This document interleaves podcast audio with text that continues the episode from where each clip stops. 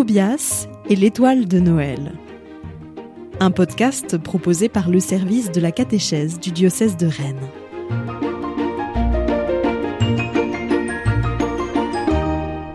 Épisode 18 David et Bethsabée.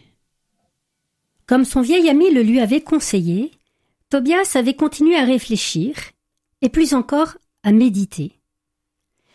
Il était étonnant de voir comment les événements si prodigieux que lui racontait le vieil homme rejoignaient sa propre vie de petit garçon.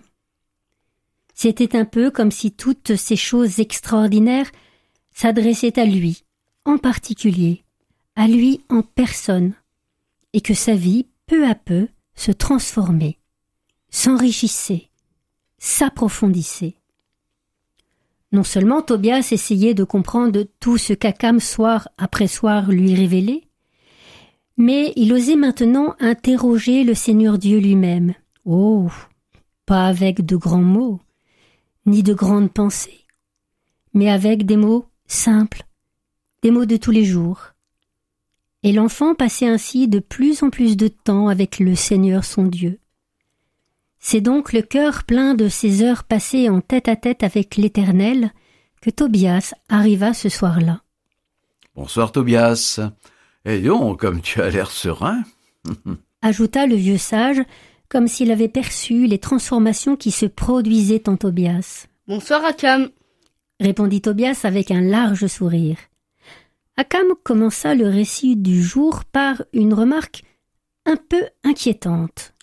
Il va falloir que tu t'appuies sur toute cette paix que je sens dans ton cœur pour comprendre l'épisode bien douloureux que je vais te raconter ce soir. Il concerne notre roi David.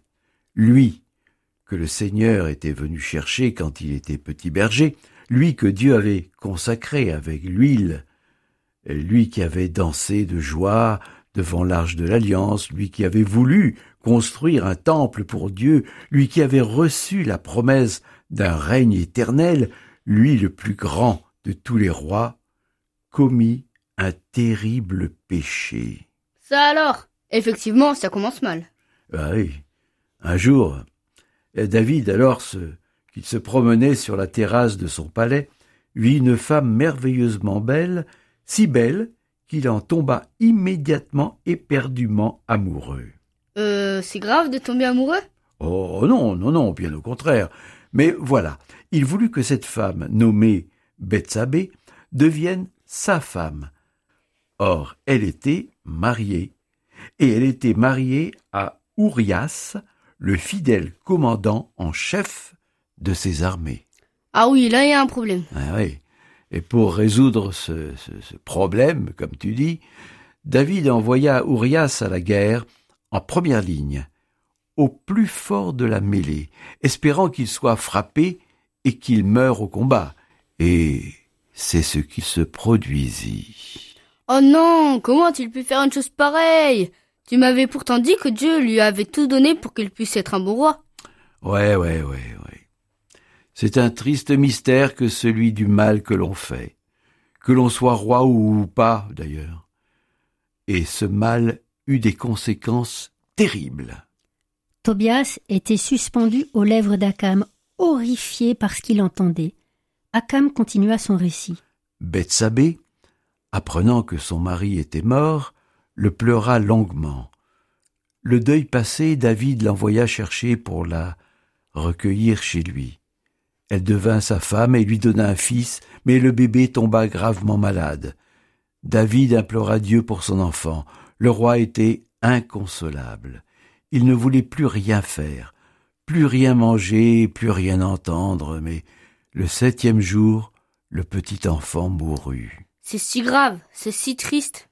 Et cette terrible affaire ouvrit le cœur de David comme d'un coup de lance. Il comprit tout le mal qu'il avait fait.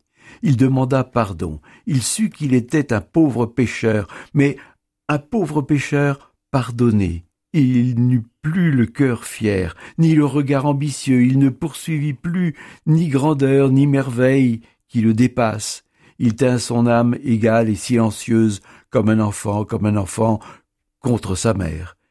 Et de sa petitesse naquit la vraie grandeur de son règne.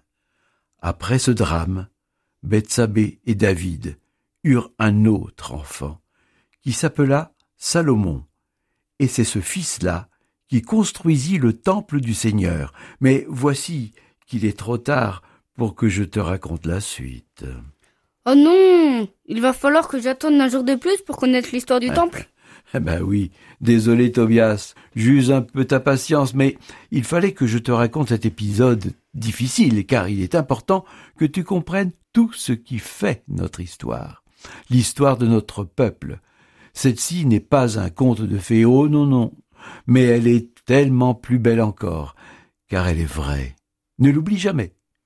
De tous nos malheurs, de toutes nos chutes, aussi notre Seigneur Dieu, qui nous mène comme un bon berger, fait jaillir un amour toujours plus pur. Regarde ton étable. Elle est jolie, n'est-ce pas? Ainsi, éclairée par l'étoile, elle semble surgir de la nuit.